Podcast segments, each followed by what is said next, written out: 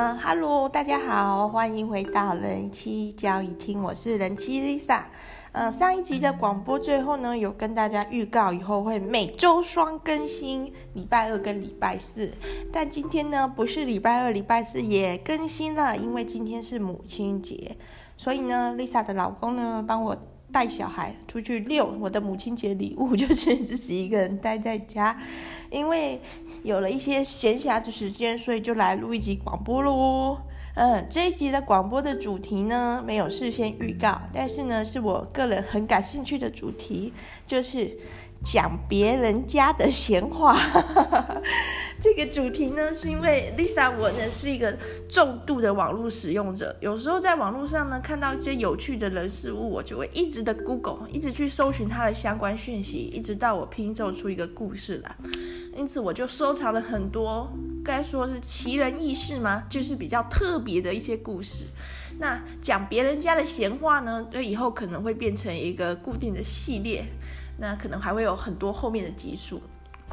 所以说呢，人气交易厅目前可以看见的主题有，就是讲解书籍，还有讲别人的闲话。希望呢，后来后续可以发，就是可以发展出更多元的主题。那今天要讲谁的闲话呢？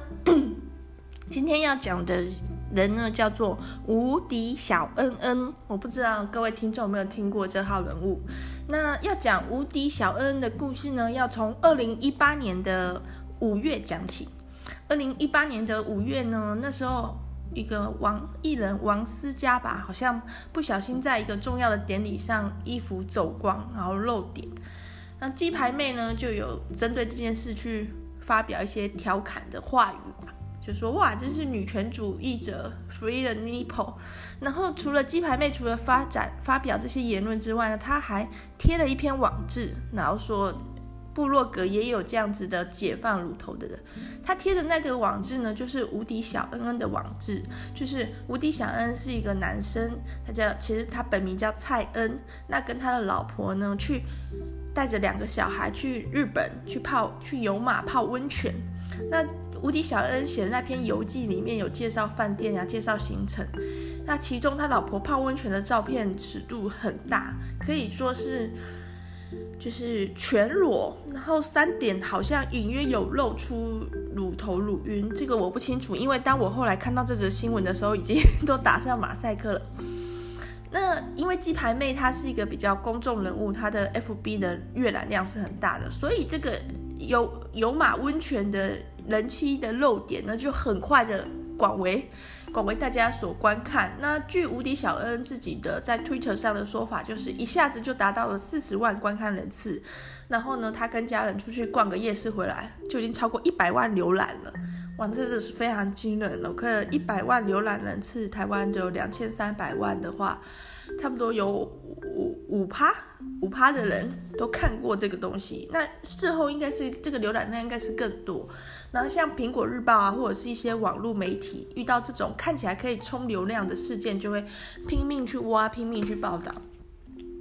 结果这无敌小恩恩还真的是蛮有报道的价值的，就是他的事迹真的是蛮特殊的。他本身呢是他妈妈是台商，在中国经商很富裕。然后他的老婆呢，一下就称为有马妹，就是因为有马温泉露点而走红的有马妹呢。是无敌小恩恩的表妹，就是他他妈无敌小恩恩的妈妈的兄弟的女儿，就是这个有马妹。也就是说，他们是四等亲的关系，就是有共同的共同的阿公阿嬷这样子。然后，所以有马妹呢，要叫无敌小恩恩的妈妈，要叫婆婆，也是姑姑这样子。那大家就很好奇啦，这么近的亲等可以结婚吗？其实，在台湾是法律是不允许的。那他们当初是在加拿大结婚。那我们先这里先停一下，停一下，先讲这件事，就是讲，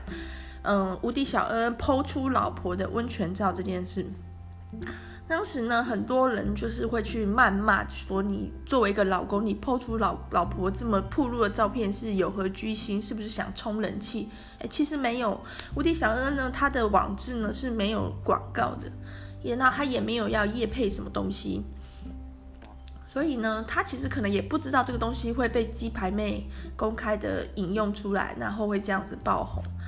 那无敌小恩自己的说法是，他跟老婆都不是那么在意这些事的人，就是身体是很大方、自然、公开的，不觉得说不可以 po 出来给人家看。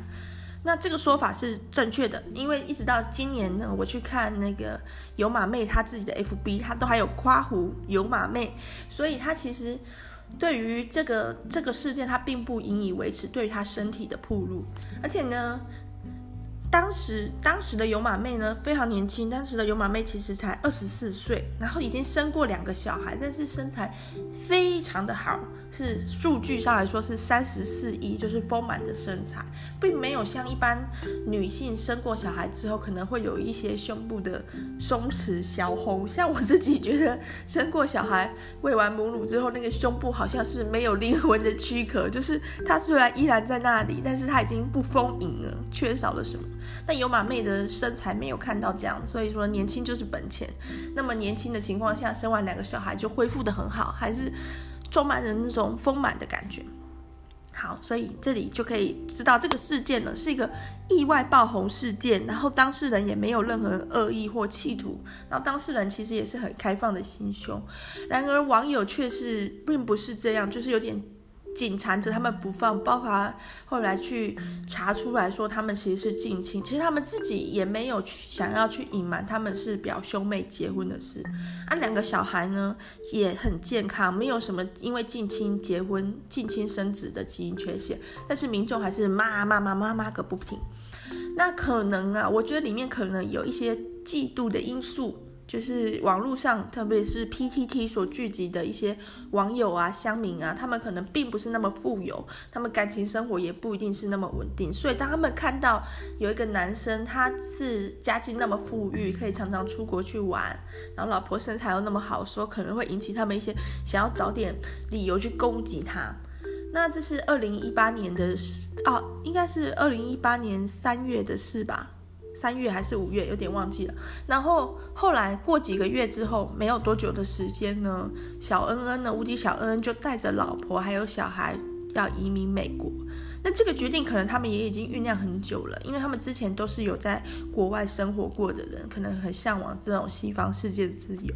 然后无敌小恩也说了，他跟他的老婆讨论之后，是为了小孩子以后比较开阔的心胸，因为台湾的价值观有点狭隘，所以决定移民美国。哇，不得了了！这个话一出，马上又戳到乡民的痛脚，就觉得说是在说我吗？是在说我价值观狭隘吗？就对号入座，然后又引发了一波话题。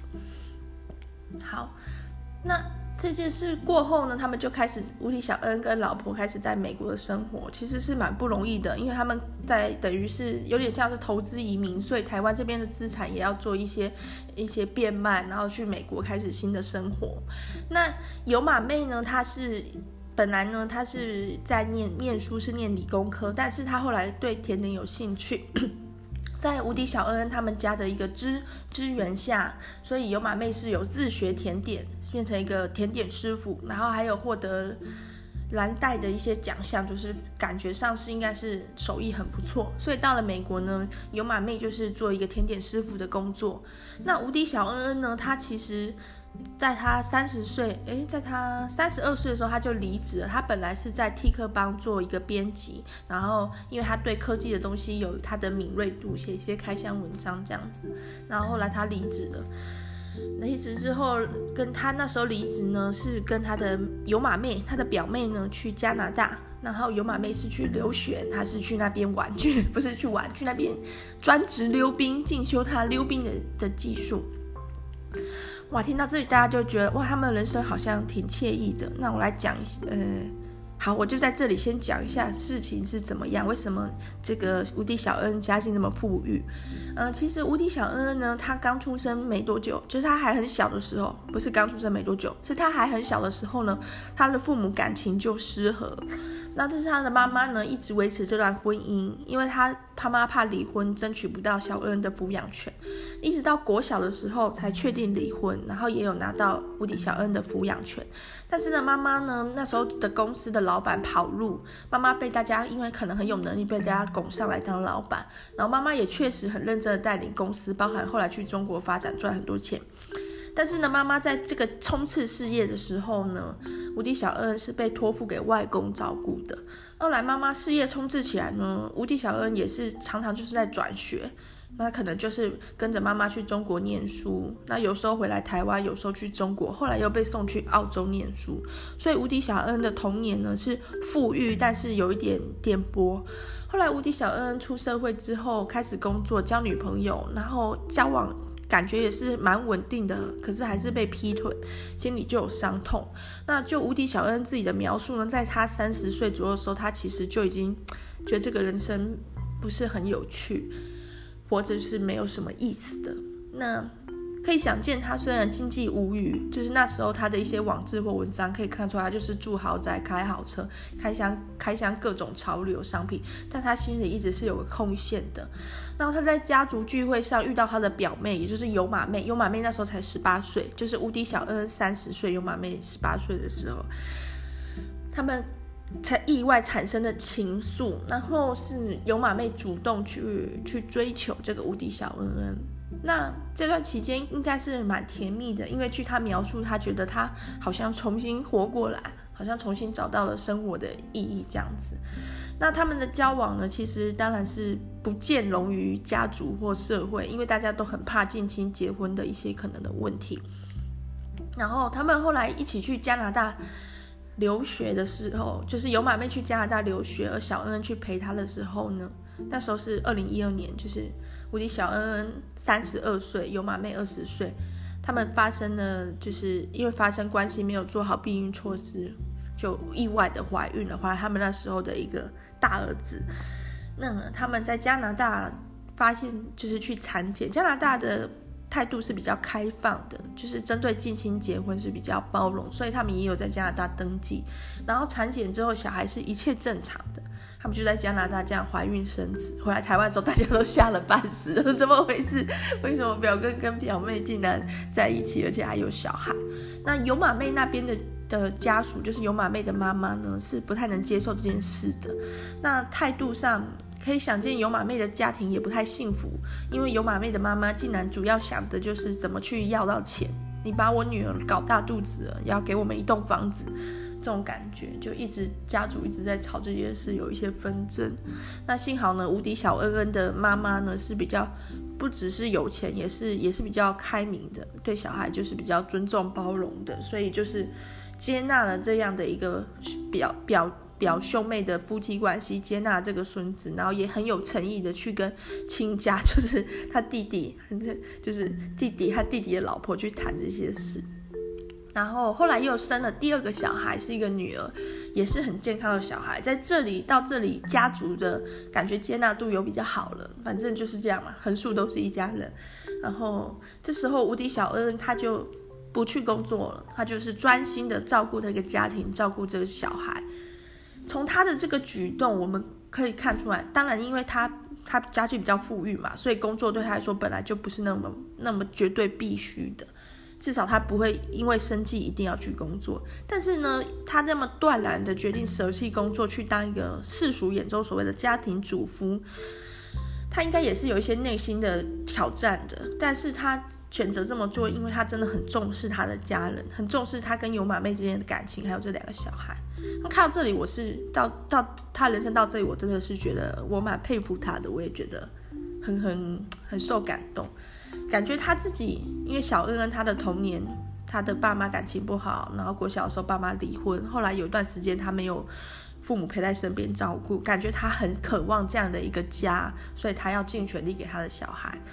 然后有马妹呢，在这段期间呢，就是专心的学学那个甜点，因为他们家资源很多，所以也可以就是有比较好的学习机会。然后有一些成果之后呢，除了请家人吃东西，做给家人料理之外呢，也也自己在网络上贩售甜点。那我不知道跟这个有马温泉网志爆红事件有没有关系，或者是在这之前，他们其实就已经讨论过要让小孩移民美国，要去当美国人。然后后来他们就去了，好。去到美国之后呢，也前面几个月也是相安无事，就是有马妹去工作，小恩在家里面顾小孩，因为他蛮富裕的，所以他们家的设备啊，他们家的平数设备、跑豪车都蛮值得一写，所以他很多时间就是在这样子装潢家里、照顾小孩，然后开车出去玩这样的过程。但是呢，在二零一九年三月的时候，就自己无敌小恩自己写 FB 公开说，他跟有马妹已经离婚了，因为有马妹爱上了其他人，爱上了他在甜点他在工作地方的厨房的墨西哥主厨。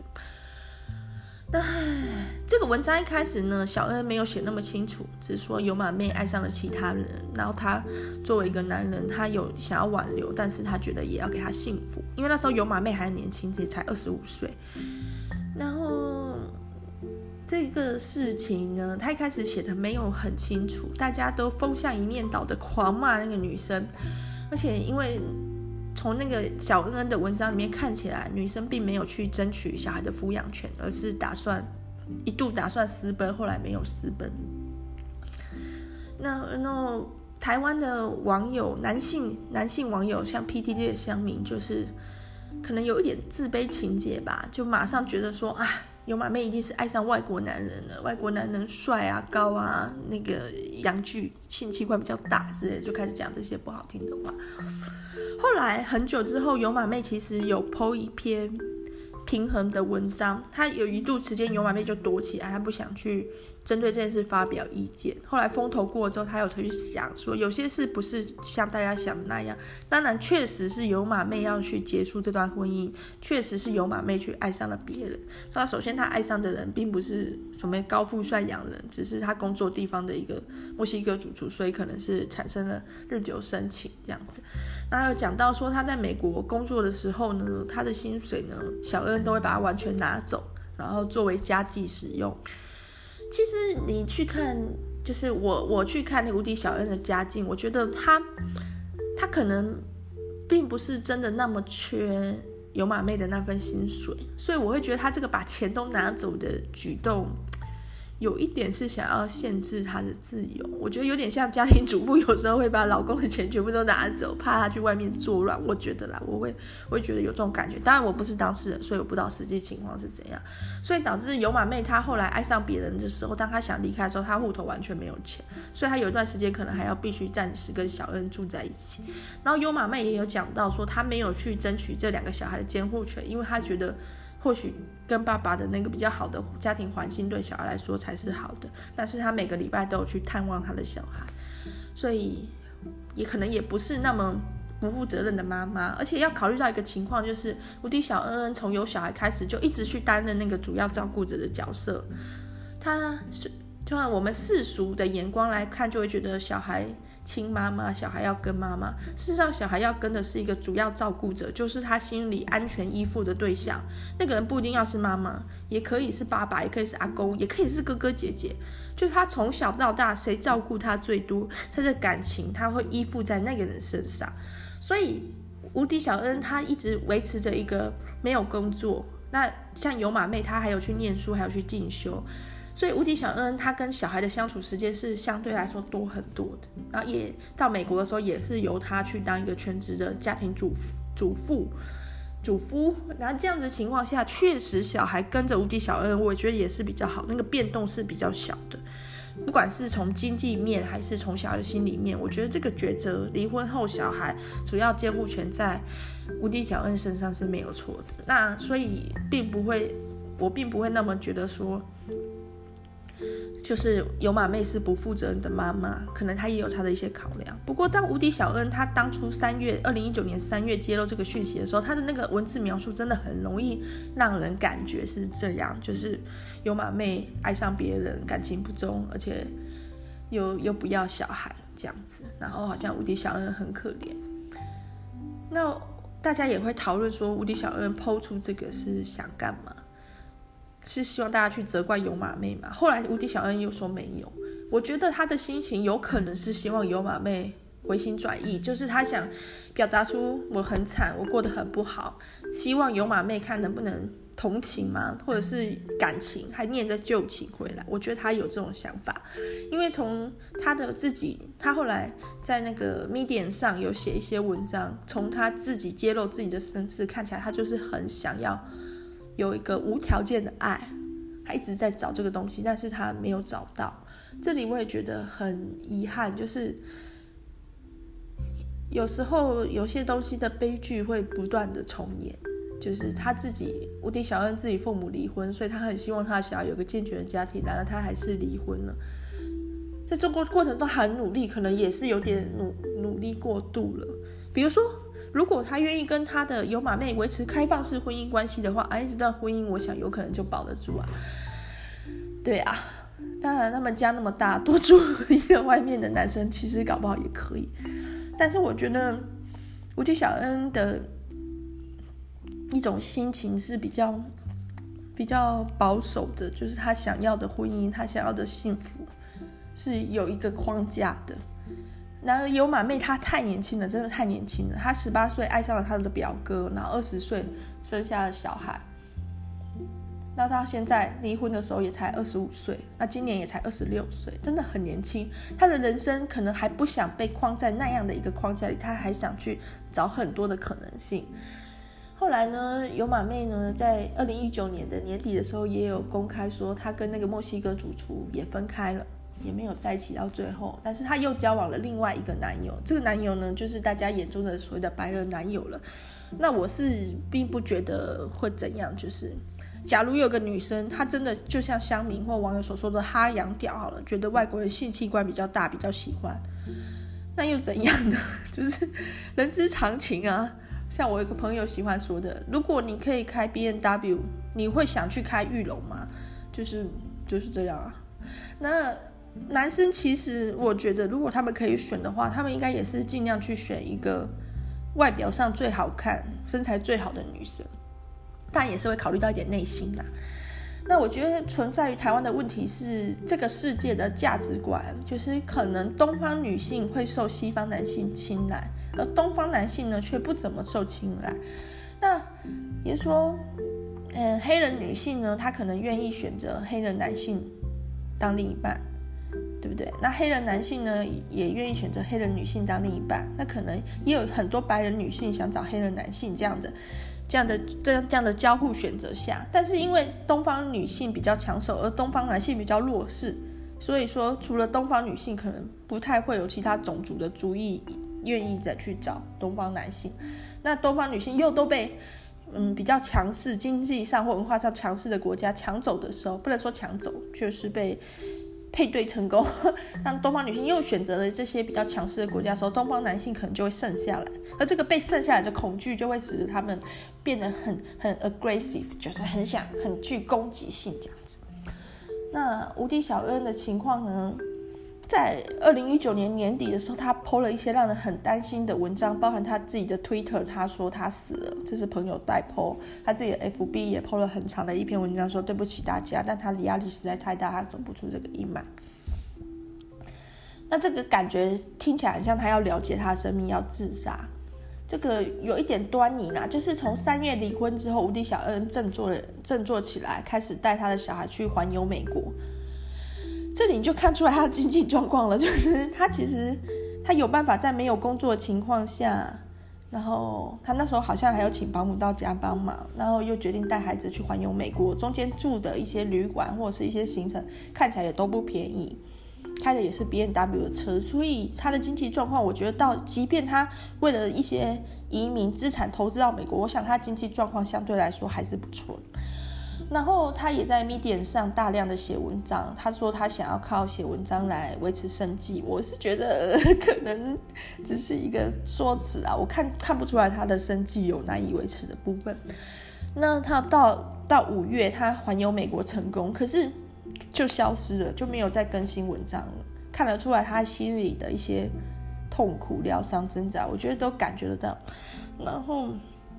到了年底的时候，就二零一九年年底的时候，他又突然 po 这个文章说他死了，他撑不下去，就会让人觉得很替他担心。其实当他透露出二零二零一九年三月透露出他跟有马妹离婚的消息的时候，那个关心的哇，从五湖四海涌入他的 FB，但是其实都没有用，因为他需要的就是那那一份爱。那别人的关心，他自己也有讲，有时候对他来讲压力很大。那他说他到后来都会开始打骂小孩，就已经没有办法维持好好的对小孩了。那我觉得看了也是很心痛。当然，他这篇文章也可能是为了要劝有马妹回头，因为在在他的文章还有他推特的这些讯息释出的时候，很多人都会觉得这是怎么回事？是真的真的死了吗？真的过世了吗？那又是怎么过世的？那有在等说媒体后续有没有一些新闻是没有？那我自己也有去做一些查证动作。好像是，好像那个过世或者是死了，指的是一个网络身份或者是心死了。因为有马妹自己在 FB 里面也有曾经提到说，他没有死啊，就是小恩没有死啊，他有跟他视讯啊，还有跟他 FaceTime 啊。所以，嗯，那这个事情呢，不管不管他是，我们当然也不希望任何人走上绝路，终结生命，但是可以看得出来他的那个心痛的程度，就是就是哀莫大于心死这样子。这里男生跟女生就有点很不一样了，就是如果是我我自我自己离婚的话，如果小孩在我身边的话，我觉得那就是一个完整的家，不太需要另外一半。当然，另外一半可以周末可以来带小孩出去，让我放风休息一下。那我可能会找我自己的双亲来当一个育儿上的后援。当然，无敌小恩他在美国是一个问题，就是因为他的亲人没办法在他最需要。陪在他身边的时候，给他协助，可能可能有可能没有，我不知道。但是在台湾，在你熟悉的地方，可能还是好一点。就是心理学有研究过，人对熟悉的感觉是没办法抗拒的，即便那是一个坏的感觉。就是比如说，有些人他住的地方环境可能很脏乱、很破烂、很臭，嗯，卫生条件很差，但是他的潜意识里面会一不断的去追寻他童年所住过的那个地方的感觉，因为那会让他有安全感。所以说，感情生活也是。如果你小时候你的父母常常在争吵，甚至会有家暴，其实是一个非常糟的体验，对小朋友心里一定是很大的痛。但是你仍然会不自觉的去追寻这样的东西，因为在那样的东西中，你会觉得你你有你自己，你会觉得找到安全感。所以说。会觉得希望说家长在育儿的过程中一定要想办法稳住自己，不然这个悲剧就会一代一代的重演下去。那我是真的很希望无敌小恩也能找到新的感情，其实我觉得是可以的，就是他也是一个。我我不知道他的标准，大家会觉得帅不帅？但我觉得他的相貌是 OK 的，是就是端正的相貌。那家境也好，那看起来智智力方面，就是他的从他的文字、他的思想方面，我觉得不是没有什么障碍。所以像这样的人，我觉得他还是很有机会去找到找到另一半。那但是他自己的感情路就是一直不顺嘛，被劈腿、被背叛。那中间的问题是什么？我觉得有时候你越在乎的事，你就是越留不住。所以他可能要，如果啦，如果他后续还想要再去经营感情的话，他可能要去放开一点，不要想要抓那么紧。甚至我觉得他跟有马妹的感情也可以放开一点，不要抓那么紧的话，或许以后还是会，还是会有机会的。因为以有马妹现在二十六岁来讲，她自己也。自己的 FB 也会写到，她现在跟这个白人男友的感情，她也不确定会不会走到最后，但是她就是努力去经营。所以我觉得他自己其实也很清楚，这么一个年轻的年纪是充满变动跟可能性的，但是他还是想想要去试试看。我觉得喜欢一直出国去探险、去旅游的人，其实他心里面就是有一直在想寻找一个可能性。但是寻找这个可能性，不代表他就会一定会背弃掉他原本的自己，很可能他。去寻找完这些可能性之后，他还是会觉得原本的那个最好。所以我不知道他们无敌小恩跟有马妹最后会怎么样，但是我就是希望他们都能活得好好的，小孩也好好的，然后都能幸福，不管是以任何形式。哇，你看这一集已经录了二十九分钟了，讲别人的闲话怎么这么的起劲，找到了广播的乐趣。那如果大家想了解更多的话，可以去搜寻无敌小恩恩的 Medium，你就打小恩恩就可以找到了。小恩恩就是感恩的那个恩。然后，呃，有马妹的 FB 其实也找得到。那我这里就就不去不去公开了。大家如果很想知道的话，再私讯我好了。哎，这样要有点坏，但是我真的觉得那个女孩她不是一个坏女孩，